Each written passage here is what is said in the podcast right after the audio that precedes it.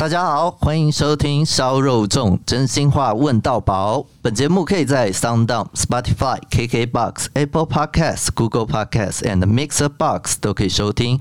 我是节目主持人 Sky。今天呢，节目邀请到我们台湾民众党的发言人张清俊。Hello，Sky 好，各位听众朋友，大家好。其实啊，要访问清俊之前，我发现清俊是台湾民众党唯一一个没有维基百科的发言人，默默无名啊。对，有想说要建立一个自己的维基百科吗？就是让听众朋友们能多认识你。哦，我其实不太清楚维基百科是是不是自己去建立啊？可以啊，哦，可以自己建立，是不是？原来都是自己建立的啊。对啊，那个大家都可以去 unload。哦，原来是这样子。其实跟听众朋友。还有 Sky 这个说明，其实我自己啦哈，你也可以看到我其实，在社群媒体上面也没有很活跃。啊，所以过去其实长期没有 没有特别关注这个哦，原来那个维基百科还可以自己上去给他创建一个这样子，但是有 Sky 的提醒，我接下来会有动作的。那有没有想说要应征一个小编，帮你去处理这些事事务这样子？哦，小编哦，那可能是也需要蛮大的资源才可以养一个人。那 目前我是在党部服务嘛，所以目前可能就是如果要做，当然还是自己来做啊。了解，啊、对。那清俊除除了工作以外啊，有没有其他的休闲活动？我有听同事说，青俊很喜欢爬山。对，我不知道 Sky 有没有运动哦。但是当我们对一个运动有热忱的时候，可以讲三天三夜。你确定这个节目够我讲吗？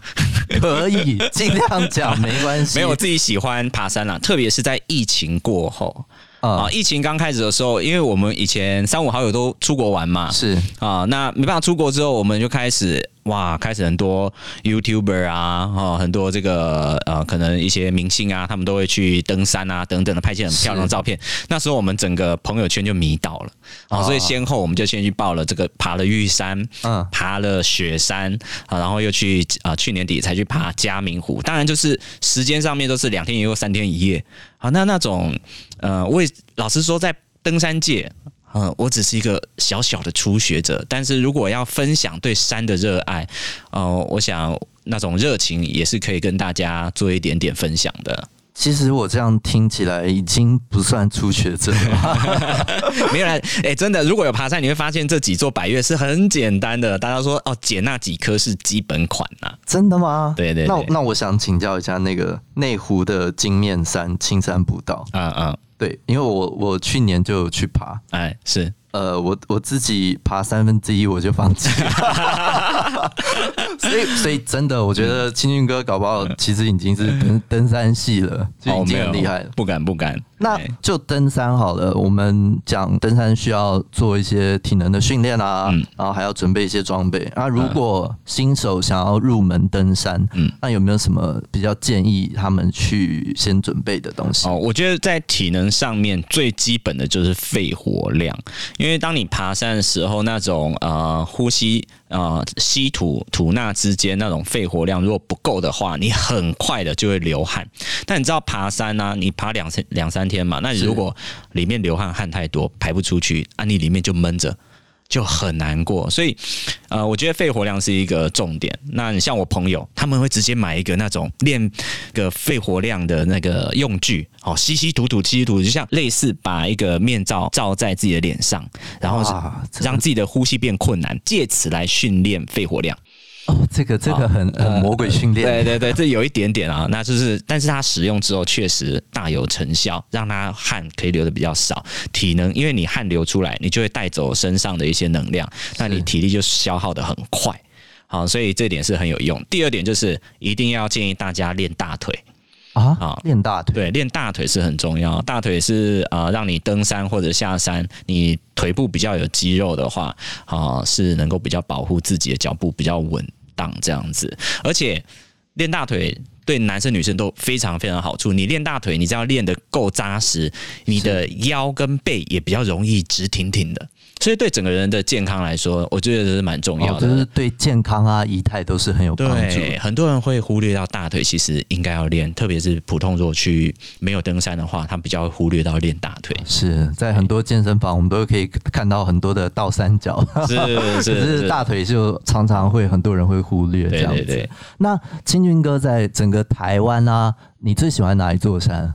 哦，我能够爬的少嘛，但是我就是这我刚才提的那三座是我爬过的百岳，是。那我最喜欢的就是剑龙棱，好，一般人会叫它剑龙岭呐，好，就是它的一个山的一个走势，好像是一个剑龙的背脊这样子，哦，那是它号称是这个北台湾三大攀岩场之一，然后它也有一些人去。称呼它是焦山，有些是呃郊外的山嘛，称呼它为焦山之王哦，哦，所以可见它的一个刺激，还有某种程度的难度。我爬过一次，我就想再去一次，就觉得风景美，挑战又好。因为有时候爬山你会发现，都好像是爬楼梯，是不是？感觉然后是一步步往上爬，但是焦山之王它不一样，它是要手脚并用的，所以有趣的程度。哦大的非常多，那你也可以看到很多王美啊、帅哥美女在上面那个拍照，哦、拍照非常的美。了解，对啊。那最印象深刻的一次爬山经验呢？印象深刻，当然永远是第一次。哦、第一次爬百越就是玉山，那玉山我们有攻顶。那一次呢，呃，傻傻傻不愣登的，鞋子也没准备好啊，装备什么都没有准备的比较齐全，特别是鞋子是。上去之后还勉强可以，下山的时候小腿每一步每走一步就感觉要爆炸，哇！那个时候是冬天还是夏天啊？夏天的时候，夏天。对，哇，那体能上消耗非常大。啊，他那整个那个乳酸的累积在小腿上面，几乎是每走一步都要觉得好痛苦这样子。天哪，我觉得我要我要能够像清俊哥去爬玉山，我可能。还需要做非常多的训练。不会不会，Sky 看起来那么年轻，应该没有问题。谢 谢谢谢。啊，那前阵子啊，有一个新闻，对，然后其实也跟山有关，就是沙卡罗国家步道的那个酒瓶事件啊。对啊，这个这个事件也引发了蛮多人的探讨。对对，那就金俊这边的视角，嗯。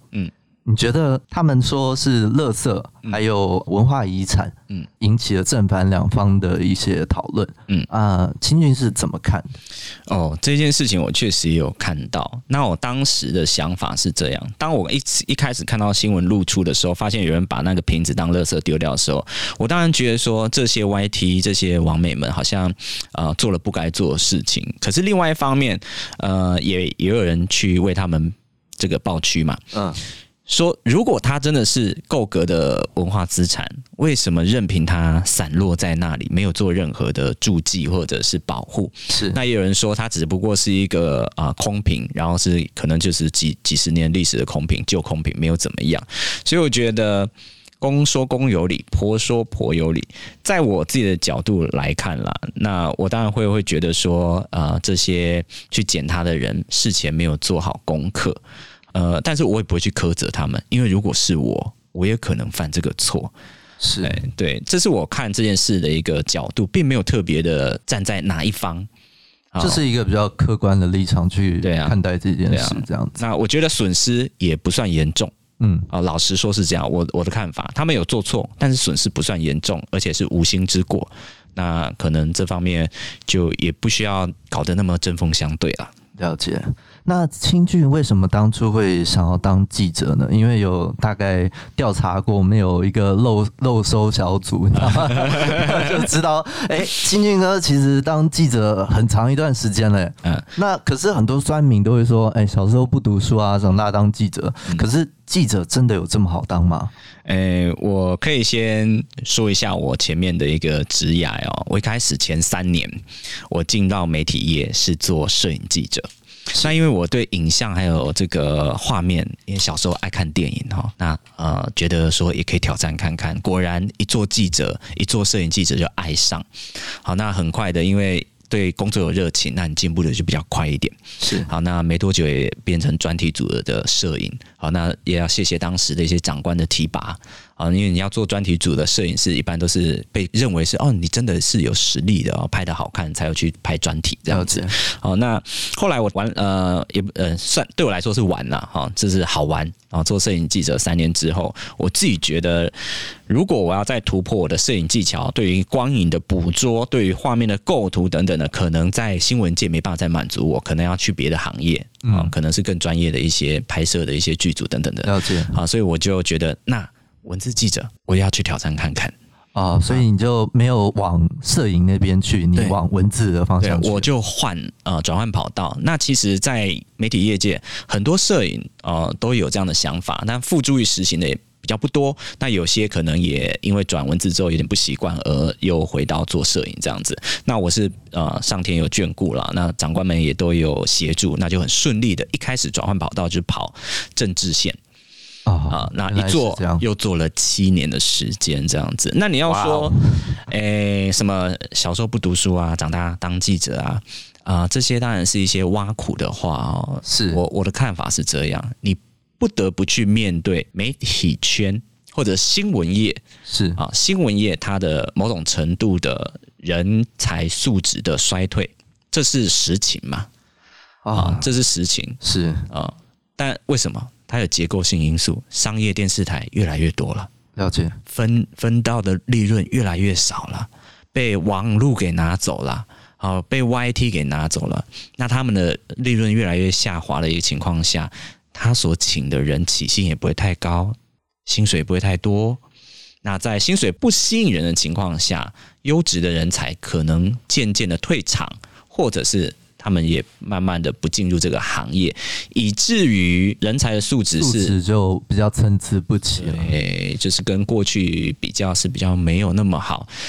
啊、最好笑是，大家会放大检视说：“哎，他这个错字了啊，啊，他把这个温度计当成这个词了，或什么什么之类的，这些被一直放大，那既定印象就出来了，那就很可惜。但是大部分的记者都很认真的。”哎，对，这个这个真的是一个长期下来的恶性循环，是，所以才会导致就是很多的民众对记者有这样的误解，是，但其实还是有很多很认真的记者媒体人，对，没有错，而且很多时候是他们必须在第一线，风灾啦、天灾啊等等的第一线，我想，嗯、呃，是辛苦的啦，一般人不会愿意自己的孩子，你像有一年。那个围观大楼倒塌，我年夜饭吃完之后，我隔天就南下这个台南了去看。对啊，所以其实我还可以分享一个故事，就是八八风灾的时候，我有一个同事差一点搭上一个直升机救灾直升机，差一点点，后来因为人数的关系没有上去，结果那一架直升机就掉下去了啊！那就是生死一线间啊！是哦，所以记者这个行业，你要批评他没有问题，这是本来就是应该大家去检视他，就像。记者媒体去监督政府一样，我们可以让他更好，去批评他没有问题的，但是不不要完全的抹杀他们的一个功劳。了解。好，那政治新闻啊，我们常常会被说啊断章取义啊抹黑啊，就是如果是以现在我们刚刚聊的这些状况下，我们听众朋友们要怎么样去正确的接受资讯啊？因为以这样子。状况下，真的好像有很多就是为了流量啊，或是为了吸引呃收看的观众啊，然后制造出来的新闻，可是就可能不这么正确了。那清君会怎么建议我们，就是我们的听众们要怎么样去正确的接受这些资讯？哦，讲到这个，我要先想起那个黑人影帝丹佐华盛顿他说的：“如果你不看新闻，你会跟这个世界脱节。”但是如果你看新闻啊，你会跟真实脱节啊。他就是在讽刺说，哎，现在的新闻媒体很多都是偏颇了，立场都走偏了。好，那如何让我们看得更全面？是老实说，我我必须坦诚说，太不容易了啊。因为大部分都收视习惯，我就是看三立啊，啊，我就是看中天呢，啊，我就是看 TVBS 啊。好，那电视台将这些观众养成了收视习惯之后，他们要再看别台的时候，就会开始排斥、呃、排斥了哈。那所以你要如何看这个新闻？呃，其实 NCC 或者一些单位有做过调查了，最信任的依旧是报纸媒体最受信任的依旧是报纸媒体，是好，因为它虽然标它可能写的很偏，但它内文至少会更全面、更清楚的让你展现。因为一篇报道它可能写好几百字，嗯，但是如果你看一则 SOT 新闻台播的 SOT，可能就九十秒，好，一分半，对，啊，那一下就过去了，啊，那所以第二个信任的就是电视媒体，最不被信任的是网络媒体。对，偏偏现在网络媒体又是大家 最常接触的。啊。对，所以我个人认为，这我的想法，媒体试读应该要成为公民社会里面教育的一个非常重要的一环，而且是从可能国中、高中就要把它纳入。以前都有所谓的公民教育嘛，我现在没有没有不清楚啊，我没有孩子，所以也不知道他们选什么。我认为媒体试读应该是要一个非常严肃去面对的。教育孩子如何辨别媒体的真伪，好，那他有一个专门的这个媒体教育的素养，去将它养成，是不是完全都听到说哦，好真的，然后自己完全没有怀疑或没有不不会想去查证这样子。了解，嗯，就这个是需要一段时间去慢慢的教育跟培养的。对，这在于说当权者、执政者愿不愿意让人民更看得懂媒体嘛？有时候他们为了便于统治，啊，就不愿意。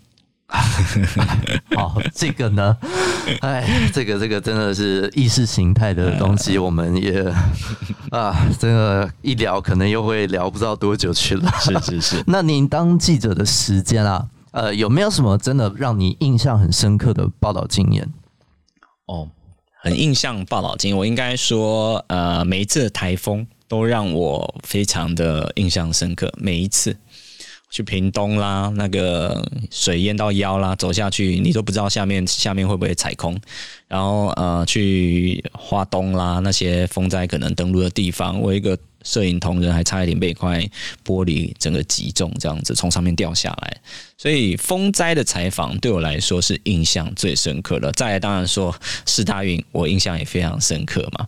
好，那那时候。哦，我们台湾的一个夺金率非常高，是、啊、那这也是让我觉得很兴奋。那另外当然就是，你像我有去过这个，我以前也跑国防，我去过夏威夷的 RIMPAC 那个环太平洋军演。哦，然后去看那个航空母舰啦，看美国的军舰啊，各国的军舰这样子。就其实记者要报道一篇新闻，他必须要实地的采访到很多的地方，也会面临很多不同的状况。是对，所以其实记者这份工作很不容易诶。如果你要把它做到好，绝对是不容易的。对，所以你会劝现在的年轻人投入这个行业吗？哦，如果说你本身就是传播学系、新闻学系，我当然知道现在很多学子没有要再踏入新闻业的那种想法。但是如果你念传播，你念新闻、大众媒体相关的学科，我还是建议你做记者，还是要不用做久。那一天，我的以前东森财经台的老长官是啊、呃，许志明老师。他也建议说，孩子们，如果你仍然啊、呃、读相关的科技，还是建议你当记者，至少做个三年。那三年内会对你的抗压性啊、呃，对你的人脉，对你对社会的见识还有格局都可以打开。那他也不建议做太久。他虽然是在这个大学里面教这个传播，那他也不会建议你做太久这样子。那当记者的期间啦，有没有就是遇到？就是比较无能为力的状况，无能为力哦。那这个我就孤影其名了哈。就是以前马政府的时候，我们当然做新闻，偶尔还是会有所谓的人情哈，上头来的人情压力等等的。但在蔡政府上台之后，这种情况就越演越烈了哦。某政党他的新闻是不能被负面露出的。某政治人物个可能跟长官非常要好的政治人物，他的负面新闻是不能被露出的。那那时候我当然呃，其实我有时候也那时候也在脸书上面有一些感慨啦，就是说，哎，如果是这样，那我们新闻人记者不就都成了打工仔吗？啊，那就是说。呃，上头施压说，哎、欸，这个不能报。对，虽然其他报纸、其他媒体都报了，但我们不能报啊，这是让我觉得无力的地方啊。如果要谈的话，唉，了解。那我有打听到一段历史哦，就是说清俊在东森当记者的时间，人家说，哎、欸，你是柯黑，哎、欸，这个来龙去脉我蛮想了解一下的哦，因为毕竟柯黑，哎、欸，怎么今天跑来民众党了呢？好，这个话说从头，我从柯文哲主席是二零一三年还在台大地下室当这个主任的时候，哦，叶克膜小组的时候，我就会去采访他，因为听说他要出来参选，所以我认识他非常早。那他的选举的过程，我也都是一路的采访，包含呃一一直一直跑柯文哲或者是柯市府这条线啊，一直跑到大概是二零一八年他。选完啊、呃，差不多到二零一九年之间这样子，所以跑他的时间不算短了。然后认识他啊、呃，大概就是五年六年的一个时间。是，那为什么会被说柯黑？我真的是为什么要谢谢这些科粉们的爱戴，因为他们爱主心切啦。这样讲明白哈，他们很疼惜柯文哲。是，那对我来说。作为一个记者，他被一个支持群众们所稍微有点敌视，我觉得这是我做到了我所谓的我心目中记者监督执政者的一个角色。我不会去造谣，我不会去抹黑，可是我所谓的监督的力道还是会有啊、哦。那柯市府有那里做不好的地方，就是要点出来。那点出来之后，柯市府他会矫正，这是媒体的功用，不是吗？媒体存在的意义，现在很多记者不这么想哎，很多记者他跑民进党线，他就是拥护民进党；跑国民党线，他就是百般的帮国民党擦脂抹粉，就好像是为了某些事情而服务，而不是中立的报道了。我不是那样的记者，我是一个比较在业界在下笔的时候是比较凶悍的记者。啊，那这个是我对我职业的一个尊重啊，那也是比较老派的灵魂啊，在这里面有一种想要把自己的工作做好。那要讲哦，一般如果这么不客气，会被政治人物或者是政党一些可能会有点施压，但是柯市府从来没有来施压过，这个就是柯市府，这就是市长他的一个行事的作风嘛，他不会因为你常常的挑他毛病。啊，然后写他可能不好的新闻，而透过什么样的关系，各式各样的层层面面的关系来对你施压，这是他一级棒的地方啊。那想来我也不是真正的讨厌谁，我以前跑民进党的时候，我也是这样做；我跑国防部的时候，我也从来没有对国防部客气过。那这是我做记者的一个风骨，还有我自己的一个啊，对自己的一个期待。那我就好奇了。清俊起码也至少十多年的记者经验，十年啊，十年，十年，十年整。那这个热情也不是一天一天两天的事情了。那怎么会就愿意放下记者的工作，转换跑道呢？哦、呃，十年呢、啊，刚刚提到这个很关键的数字，我当时在思考的是，下一个十年我还有没有在新闻圈服务？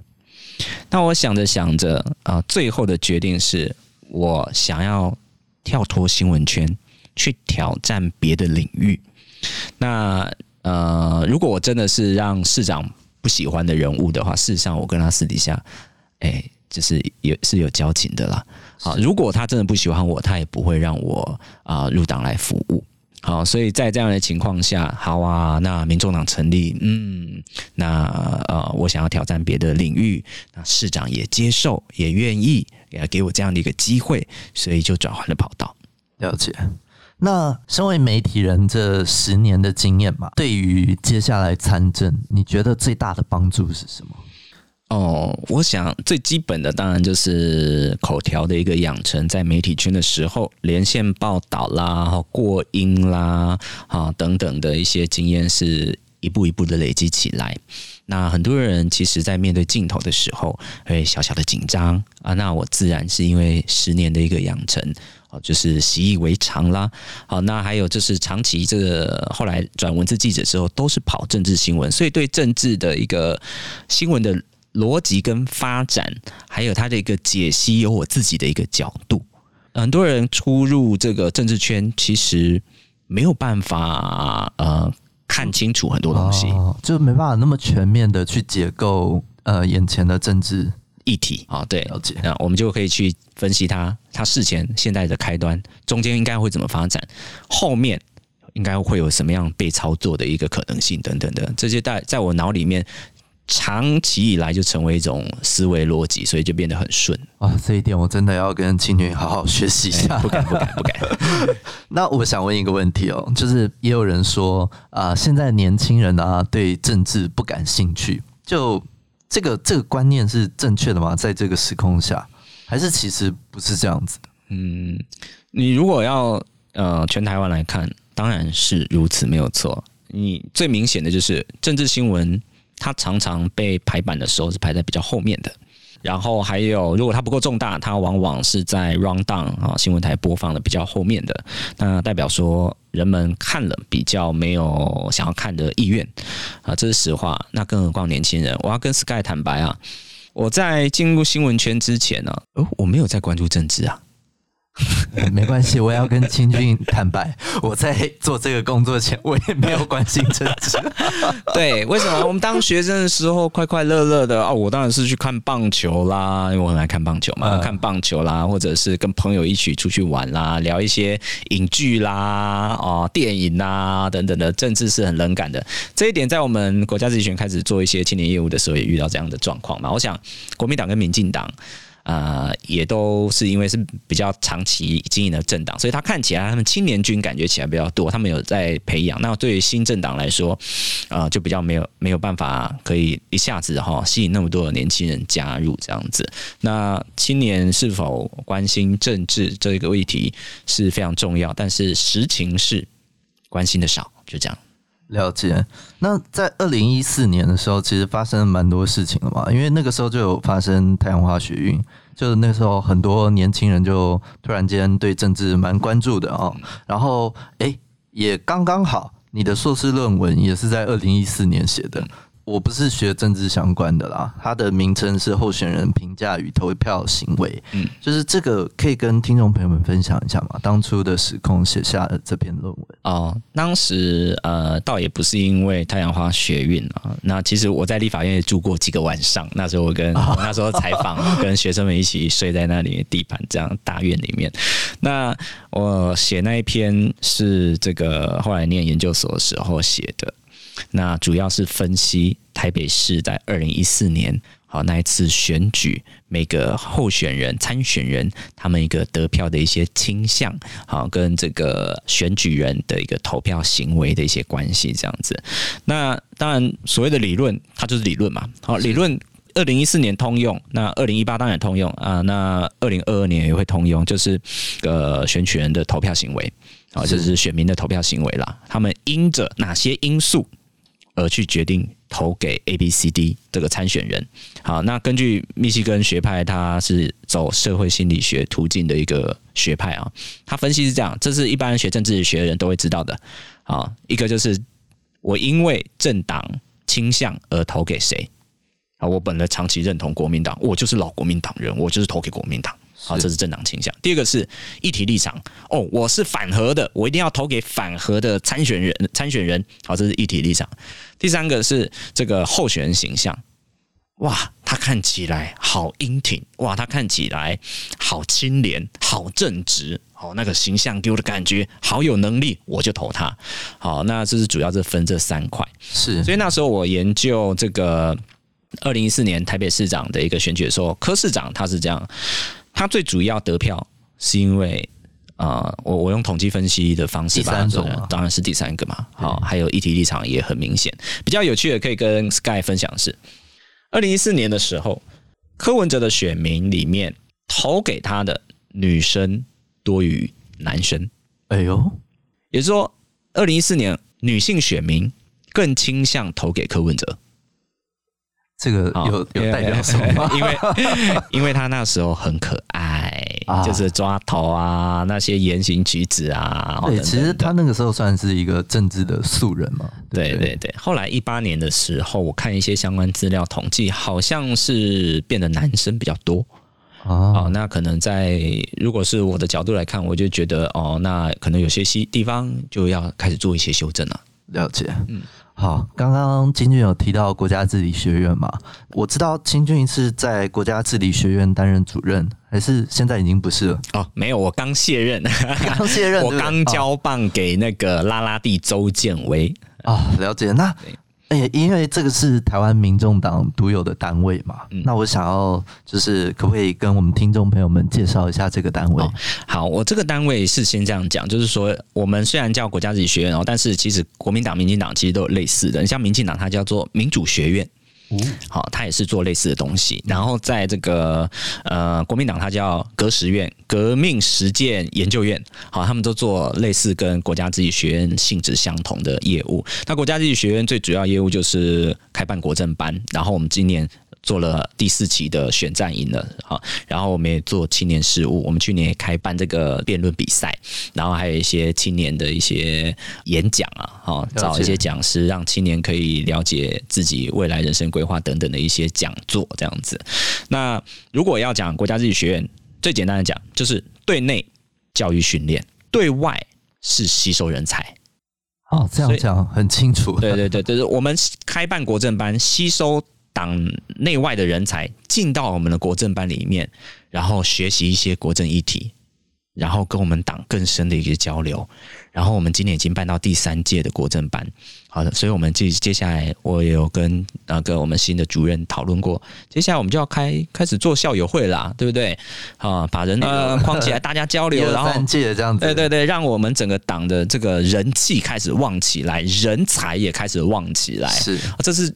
国家自己学院最重要的一个任务，但是就是如果就做前主管来说，我当然会希望说国家自己学院的编制可以再大一点，因为我们目前算是非常小的单位，total 就只有四个人啊啊！我离职之后，对对，只有四个人，所以我们办了很多活动，其实都蛮吃力的啊。那就是预算其实也不多，了解。那就是未来希望在党啊，在二二年，因为。党的资源不多了，所以分配起来就这样。希望在二二年我们可以有很好的一个斩获，好在选举上面，在选举上面有更多的斩获，然后我们就有更多的力量来拓展国家治理学院的业务，这样子。了解。那刚刚讲到国家治理学院嘛，那有讲到国政班这一个单位。假设我好了，我今天哎、欸，我对政治有兴趣，那我想要参加国政班，有没有什么条件啊，或是门槛？嗯，其实没有条件门槛哦。我们开办之后，我们就是对外发布简章，发布简章之后呢，根据简章来报名。我们都是透过秘书长。然后召集总共五位党内的一个主管来做审核，就是而且是一个人一个人审核，由秘书长召集，然后我们就开审查会议。我们只有做书审而已，因为如果面试没有那么多的功夫啦啊，嗯、也不可能要大家南来北往的来做面试，所以我们就啊、呃，透过秘书长的一个指示，我们就一个一个把他觉得很优秀的人才，我们就希望可以来参加这样子。那其实我们的报名的人都蛮多的，像呃上一次我们在台北办，就一百多人来报名，其实是蛮多的。那这样子平均一般一届有多少人？哦，大概是三十五个人上下，所以我们的录取率大概也就三成五吧。了解，嗯，哇，那这个我觉得搞不好我之后可以报名一下。当然，当然，欢迎欢迎。啊，我有看脸说，就是呃，清俊是客家人吗？对，爱夯音。哎、欸，我我自己也是半个客家人啊。清俊是哪边的客家人？我爸妈都是新竹人。啊，我的户籍地现在是在桃园杨梅了。哦，在桃园杨梅。对，可是人家讲到客家人都会联想到小气。嗯，我真的觉得这个刻板印象缠绕了我一辈子。真的不是这样子的。对对对。呃，金云哥，我们我们这样讲好了，就是你最近一次做过你觉得自己最大方的事情是什么？哦，这样子哦，我也不好意思说自己大方，我就请离职同事吃个饭这样子。这样子其实也算啊，就比方说请人家吃饭、嗯、看电影，其实客家人是会做这些事情的。对对对对对，我觉得太多人家对客家人有一些小误会了。是这样，客家人就是说什么唐山过台湾嘛，啊等等，嗯啊比较勤俭持家。那你就要说要勤俭持家，大家都很乐意去娶客家媳妇嘛。因为他们勤俭持家，那如果男生也勤俭持家，难免会被认为说哦，怎么有点抠门？嗯，哦，那可能有这样的一个关系。不过确实是刻板印象。那新一代的客家人或什么的，基本上不受这样的一个刻板印象的影响了，是很少人去提到这个了。但相对的也是有一些问题产生，因为像我知道赖香林委员有全力的在推动台湾客家语言发展法。对，的确，现在的客家人可能跟过去的客家人有一些不同，但有一点就是客语真的是慢慢的在失传了。对，像我就是属于客家人，但不会讲客家话。那青云哥。可不可以教我们听众朋友们几句客家话？哦，那其实我要坦诚哦，客家话我现在大概会的，听是一定都听得懂，讲的大概就三四成。例如说，呃，是饱吗？你吃饱了吗？啊，吃饱了吗？走啊，按走，早安，这么早啊？啊，哦、这样子啊，类似这样子，所以也是还在学习当中。对啊，我最近就是还是有跟我妈请教，因为现在最近有一些场合哈。在杨梅走走动，可能需要唠两句客家话 啊，还是我我就会说呃，我是容某音啊，我我是仲庆准啊，张清俊啊啊，然后这些话要再把它音好再调一下啊。我从小爸妈就是讲客家话，所以其实我客家完全听得懂，但是因为出社会之后，真的没有人跟我讲客家话，真的没有人会。语言就是没有久没有讲，你就会忘。是。对，真的啊，没有。而且你你说你以前很喜欢看电影嘛，电视其实也也都是英文啊、日文啊、韩文啊，啊或者是就就没有人看到客语的东西。啊、对，最近有一个那个茶经，我一直没有，我现在最近都太忙，没有时间看，不然我很想看一下。听说那客语里面很厉害啊。哦，对对，我居然知道茶经诶，这个我蛮意外的。那讲到我们的客家文化，当然少不了料理。哎，客家料理我自己最喜欢吃的是客家炒板条，然后还有呃客家小炒啊，客家小炒。清俊有没有比较喜欢的客家料理？哦，我就很喜欢那种糕点糕类，就是说，哎，呃，我最喜欢吃的是叫做菜包啦，菜包啊。啊，它是一个糯米的皮，然后里面包萝卜丝啊，然后可能有一些香菇，然后可能有一些胡椒粉等等的啊。我前很好吃，我前阵子才去三坑老街有买到这样子，了解，蛮喜欢吃那种菜包啦啊啊，还有这个封板呐、红板呐，啊啊那那那类的比较汤圆哦，那种糯米做的东西，比较米米食，对咸咸汤圆我也超爱啊，我久久久了。没吃到，我还跟我妈会稍微念一下，我好想吃汤圆，咸汤圆哦。好，那因为客家人才有那种咸汤圆，哎，所以家人都会做客家料理。哦，我妈很厉害，真的假的？啊，我妈就是传统客家女人。哇哦，啊，什么都会。那那你自己会下厨吗？哎，我我跟 Sky 报告，我连水饺都曾经煮没有熟过。我弟还不想吃进去，哎，这个没有熟啊。我说：“哎，不是浮起来了吗？” 好的，所以你看，真的传统的客家人跟现代的客家人还是有落差的，有好有坏啦。那那刚刚其实也不断的透露了嘛，就是一直听到“杨梅”两个字啊，呃，有小道消息说，呃，清俊要参选我们桃园杨梅的议员。对对对，这个真的吗？在争取这个提名啊！哦，正在争取中，因为呃，党内还是有程序嘛。然后我程序基本上面试啦等等都已经走完了。好，那现在还是要等党中央的一个一个提名，希望可以被提名。那主要就是二零二二年对台湾民众党来说是非常非常关键的一战。那主席有跟我说了，就是啊，既然是这个当时是兼任发言人嘛，我是国家自己学院主任兼任发言人。当当时他跟我说，既然有兼任发言人，好，那你有培养你一定的战力，那你就应该去选。那杨梅是小选区了，只有四席，不好选。好，老实讲，但是我认为我对土地是有感情的。你要叫我去中立大选区或桃园大选区选，呃，比较容易选上的地方，我也不愿意。啊，因为我对土地没有感情的话，我说出来的话就不不够真，不够真诚，不够真诚，不够真实。是，那既然我是啊。嗯，我哎、欸，我那你对哎杨梅有什么特殊的情感连接啊？我国小念瑞美国小，杨梅；国中念阳明国中，杨梅；我连高中都念杨梅高中，这等于是孕育你的地方。对，完全就是一个我的故乡啦。了解，这是我的故乡，我没办法割舍情感，一定是在杨梅。了解。啊，我的家人也在杨梅，我的亲戚朋友也在杨梅，我同学，我当兵同梯都在杨梅。啊，连当兵同梯啊，对对，那时候同一区的一起去嘛，然后我们去那个关田寿新新兵训练嘛，是。啊，都是都是杨梅人。哦，那在这样的一个关系之下，我不可能说要选举，我还挑别的区，我就是要在杨梅选，就是杨梅不可。对，对，然后因为你要奉献自己的心力，要回馈一个社会，然后努力的去拼，那就是为自己最心爱的先拼起。是。那有没有什么现在可以先透露给听众朋友们的一些证件啊？不一定要就是很很很硬核的说法，嗯，那可以就是对杨梅的一些期许吧，嗯，或是对自己的。我我我最先会想到的就是我这个年龄层，我也不年轻了，我也快四十了嘛，哈。那我这个年龄层看到的是很多这个年轻的夫妻。他们会搬到杨梅来，因为杨梅现在一瓶可能二十万上下，还可负担。他们会搬到杨梅来，所以我杨梅有很多的外移人口。所以当我去想这，我那证件当我都已经罗列出来了。但是当我第一个去思考的时候，就是从我自己的视角来看的时候，就是一定要让年轻夫妻他们育儿养女的负担减低。这是我第一个要想的。对，第一个就是。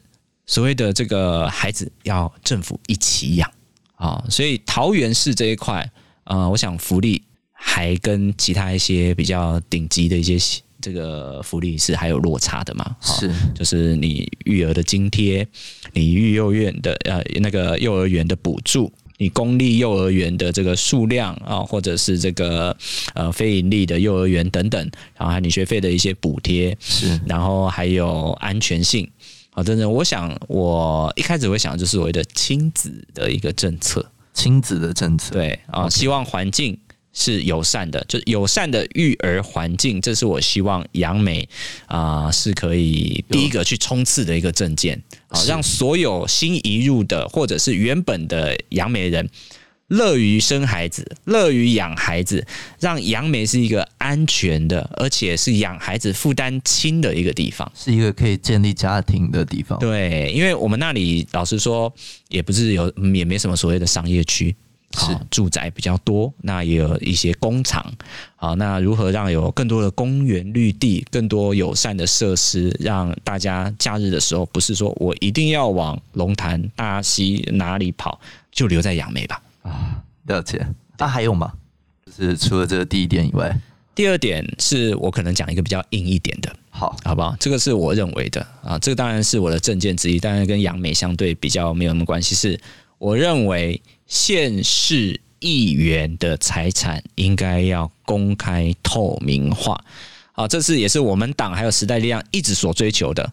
为什么立委跟这个县市首长们，他们的财产，他们的财产变化，每一年申报，你可以在监察院上面点几个键就可以把它看到，还 download 下来。但是在县市议员哦，哦，议长、副议长、县市议员，嘿，你要到监察院哦，你要特地跑到监察院，然后他给你可能三十分钟的时间让你去阅览，你要调他，好，那你申请，那你给你给你二十分钟、三十分钟，你去看，你去翻，不能誊写，不能拍照。啊，那你不能做任何的记录，你就只能用脑子记耶？这到底是什么反智的社会啊？那代表说什么？太大的一个压力在这里，没有人敢去修这个阳光法案。市议员很多市议员，我不客气的讲，他们都是啊，做土地开发啦，啊，做做这个房屋啦，啊啊，我们。大家都清楚了啊，炒地皮啦什么的，那个资产哦，单当一届两届，他们身家翻翻三四倍那种的，那个那个产都没办法透明，大家那个有叫议员吗？那个叫议员吗？真的，这这不是民意代表了。对，所以我说，台湾民众党今年我们不只是为了要壮大自己，更是为了政治的一个透明化要努力。是市议员他们的层级不敢让自己的财产受到检视，那代表里面一定有。有一些种种的黑暗，所以阳光法案什么时候可以什么时候可以照进市议员层级的财产？这是我们党要努力的一个目标。了解。其实听到清俊这两个证件啊，我都觉得呃，其实不论是软性的，或是刚刚比较硬核的提到的这个背后的黑幕，我觉得都是非常值得持续追踪的。好，那我们听众朋友们哦，都可以持续追踪我们台湾民众党的发言人张清俊。谢谢，也谢谢清俊来到我们的 podcast 啊，谢谢 Sky，谢谢各位听众朋友。喜欢我们的朋友们啊，都可以在各大平台上持续关注收听哦。那烧肉粽呢，不是传统的政论节目哦，没有加油添醋，只有来宾满满的真心话。谢谢今天收听到最后，我是节目主持人 Sky，我们下次见喽，拜拜，拜拜。